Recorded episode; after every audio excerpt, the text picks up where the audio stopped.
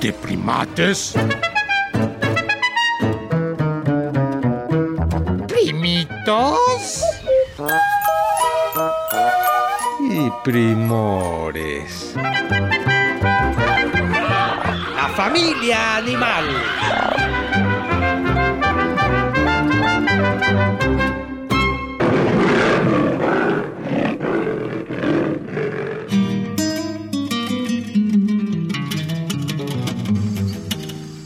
Junto con la rana, soy el anfibio más popular. Estoy seguro que rápido me van a adivinar. Muchos mitos y críticas existen sobre mí, pero yo les digo, no me gusta llamarme así. Entiendo que para algunos mi aspecto es poco agraciado, pero pienso que la belleza también se lleva dentro y eso me ha consolado. En los cuentos dicen que tras un beso en príncipe me convertiré, pero les juro, es pura fantasía. Seguro que no lo haré. Como habrán notado, de español tengo acento. En México hay otras especies y yo vine de paseo a su país muy contento. Órale, si es medio pariente de la rana y es anfibio, solo tendría que decir que es un sapo español. ¿Qué tal, eh? Me apantallaste, primate mayor. A mí no me apantallaste. Sapo español no exactamente me llamo. Los que nos estudiaron nos llamaron sapo común desde antaño. Perdón, sapo común. Bienvenido y ven aquí para que te observemos, ven. Sí, primate mayor. Pero ni se te vaya a ocurrir darle un beso para convertirlo en tu príncipe azul. Recuerda que esos mitos y cuentos le molestan. Lo dijo al principio. Ay, sí, ya lo vi. Eh, prefiero no besarlo para que no lo tome a mal.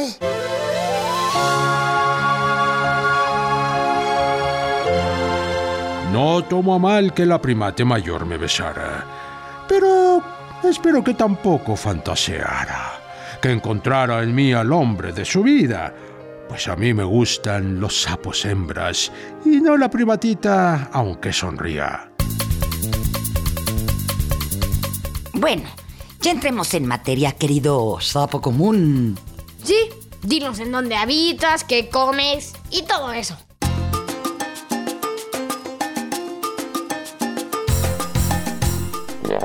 Digamos que apenas me voy presentando y ustedes primates ya me están carrereando.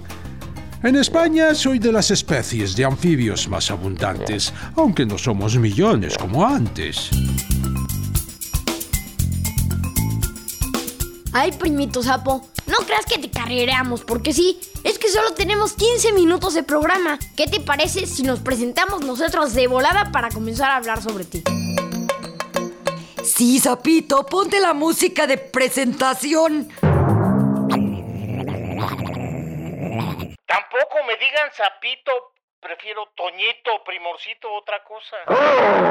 Ay, perdón, Toñito, ponte la música. Ya sabes que, bueno, ando como loca. Ya, Toñito, ponte la música. Ya sabes que la primate se le lengua la traba. Hola, yo soy tu primate menor. Hola, yo soy tu primate mayor. Ya, ya, sigamos.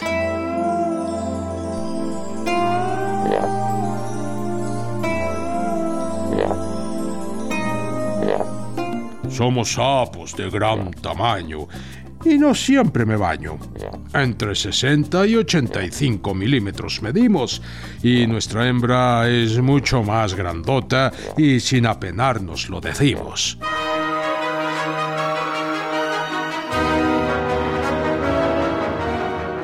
De todas maneras, robustos los machos nos vemos. Nuestra cabeza es más pequeña y aplastada y no por ello nos creemos. Nuestro hocico es corto y redondeado. Es nuestra piel rugosa, tenemos verrugas al lado. Y no es por falta de cuidado. Mis colores son rojizos y marrón, con manchas amarillentas e incluso verdosón. Mi vientre es blanquecino con manchas oscuras, pero si la gente nos ve, hmm, las pasamos muy duras. Ay, sí, prima, te escuchas. Como bien dice nuestro primorcito sapito, a su especie se le ha asociado con miles de leyendas negras.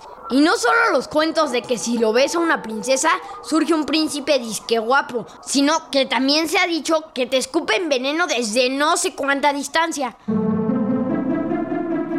Ah, pero la verdad no es así.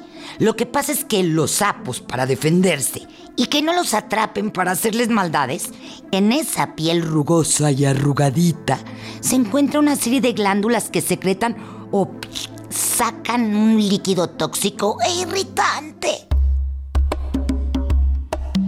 Sí, pero eso solo si lo tocas, que no tendríamos para qué hacerlo. Y se quita lavándote bien las manos y no tocándote los ojos.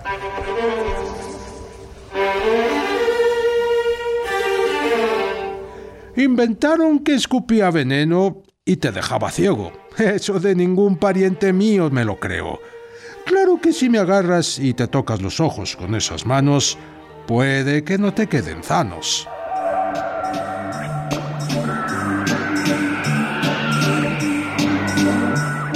Normalmente nos desplazamos andando, pero también damos saltos y nos divertimos brincando. Mi pariente, el sapo corredor, ni en chunga puede ser saltador.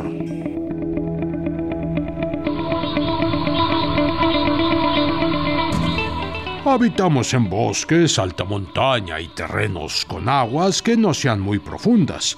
Con 50 centímetros de hondo, nuestras hembras son muy fecundas. Necesitan de agua para poner a sus larvitas. Ya sabremos si tenemos más sapitos o sapitas. Sí, es cierto, primorcito sapito. Resulta que ustedes los sapos comunes no usan charcas para tener a sus hijitos. Requieren de ríos o arroyos que no tengan una corriente rápida y no más de 50 centímetros de hondo.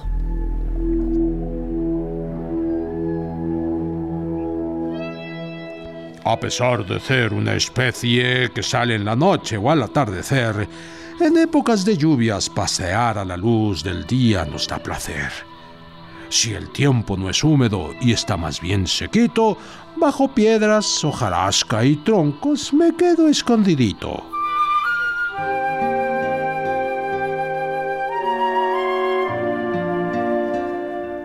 Oye, Primor Sapín, yo me quedé clavada con eso de tus hijitos y tu hembra. Ya sabes, primor sapo, a la primate mayor le encantan las historias románticas. Dile cómo conociste a tu hembra y todo ese rollo. Fue ya casi entrada la primavera que entró en celo y dije, mira qué linda está esa güera. Nosotros ocupamos siempre el mismo espacio para reunirnos. Hacemos absolutas migraciones para llegar ahí y nuestras cosas de amor decirnos.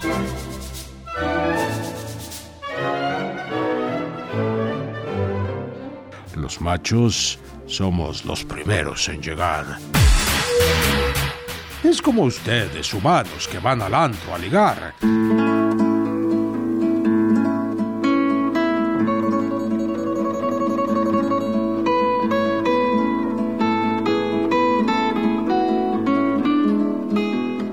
Las hembras se tardan en venir a un par de días, digamos, pero somos pacientes, pues en verdad las amamos. Lo malo es que a veces se organizan broncas de terror, pues el número de hembras que viene es menor.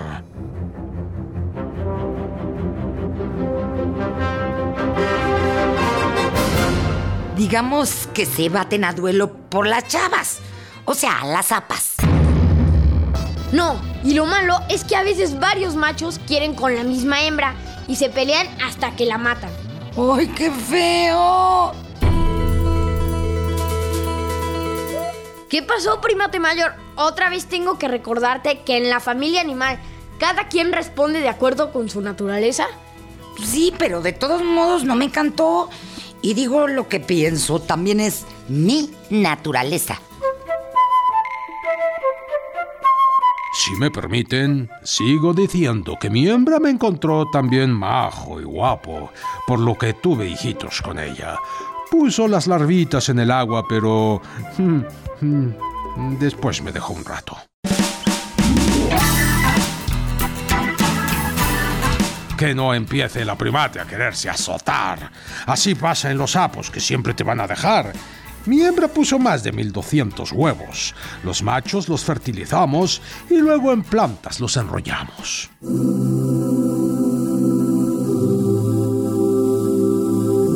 Tengo un primo que le llaman el sapo partero. Él es grande en tamaño y sí cuida a sus larvas con mucho esmero. Las carga y las cuida hasta que pueden vivir solas. Pero en mi especie es normal irnos, primate mayor. Y porfa, no hagas olas.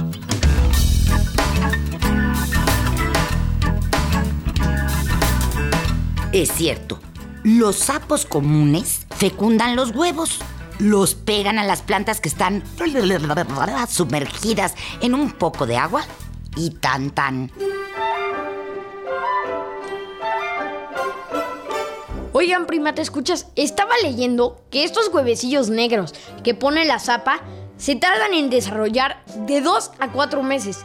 Y eso tiene que ver con la temperatura del agua. Y luego ya, los pequeños sapillos estarán listos para salir del agua y escoger un hogar en tronquitos y así. Claro, para poder venir nuevamente a ese río y encontrar una pareja y tener hijitos. Pero no crean que viven todos esos 2000 sapitos, ya que están expuestos a una serie de depredadores.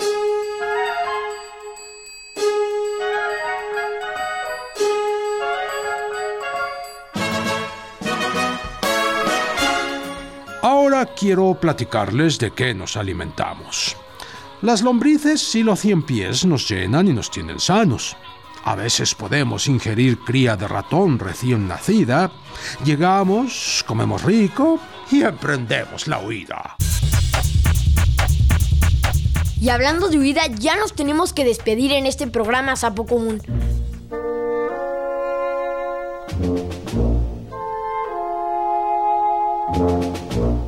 Pero me falta mucho por decir y noto que ya se quieren ir.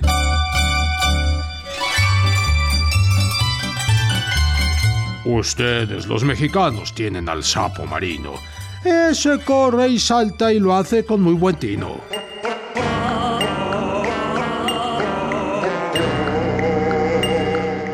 Jolines, que no he dicho que nos podría acabar.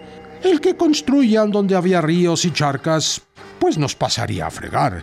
También con las carreteras hay atropellamientos y los sapos se quedan aplastados en los pavimentos.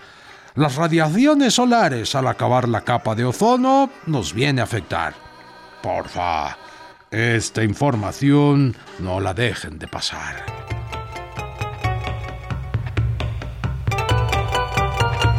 Nosotros los sapitos no queremos molestar. Y si alguien nos ve feos, no nos vayan a matar.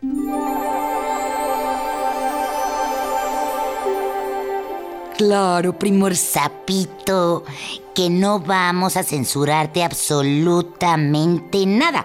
Además, ¿quién dice que es feo y que es bonito? La verdad, eso es bien subjetivo.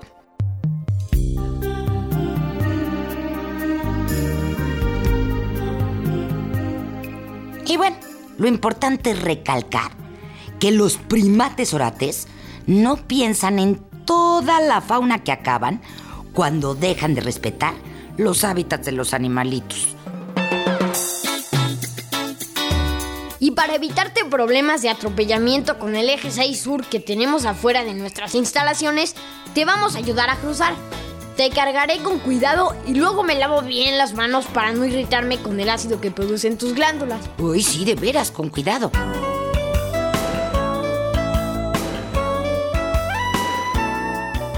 Prefiero viajar por aire, casi les diría en avión. Pues si me voy a saltos a España, uh, haré un montón. Pónganme en una pecera con plantitas y lombrices, y así llegaré a mis tierras y todos quedamos felices. No quiero primera clase, puedo irme en cualquiera. Quizás algún día nos veamos transitando en España una vereda. Sí, Zapito, vamos a ahorrar para ir a verte. Y tu primate menor, ve transitando a la salida, ole. Sí, escuchemos lo que unos primitos opinaron sobre el sapo. ¿Crack?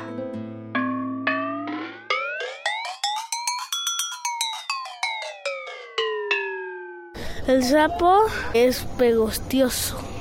El sapo atrape moscas. Si fuera mascota se moriría o, o se enfermaría o lo que... o, o no se acostumbraría. Eh, tenía uno, pero se me escapó. Mm, se fue a los charcos cuando era día de lluvia. Este, ese sí es un poco feo, más feo. Porque es como baboso. Pues la película del sapo y que se convierte en príncipe, ¿no? Cuando lo besa su una princesa. Que es un sapo que se quiere casar con la con la novia y que luego se convierte en príncipe. Eso no existe porque nada más es una película. El sapo brinca y encontramos sobre la laguna. Era verde. Los ojos los tenía como que los tenía como que cafecitos y le gustaba mucho brincar y se quería salir. A mí sí me gusta. Come moscas.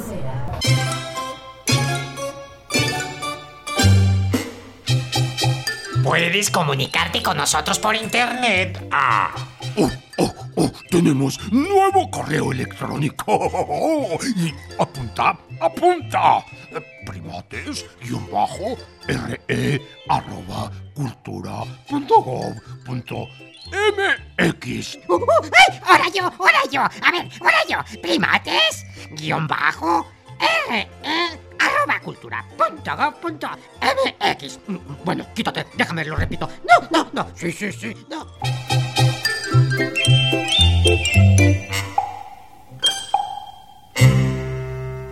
En esta jungla de asfalto estuvimos con ustedes los primores Antonio Fernández y Sergio Bustos. Ah, y Sayuri Sánchez. Los primates Max Lavalle y Lulu Miogenburg.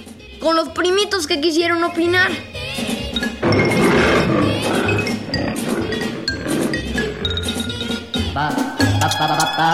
Esta fue una producción de Radio Educación.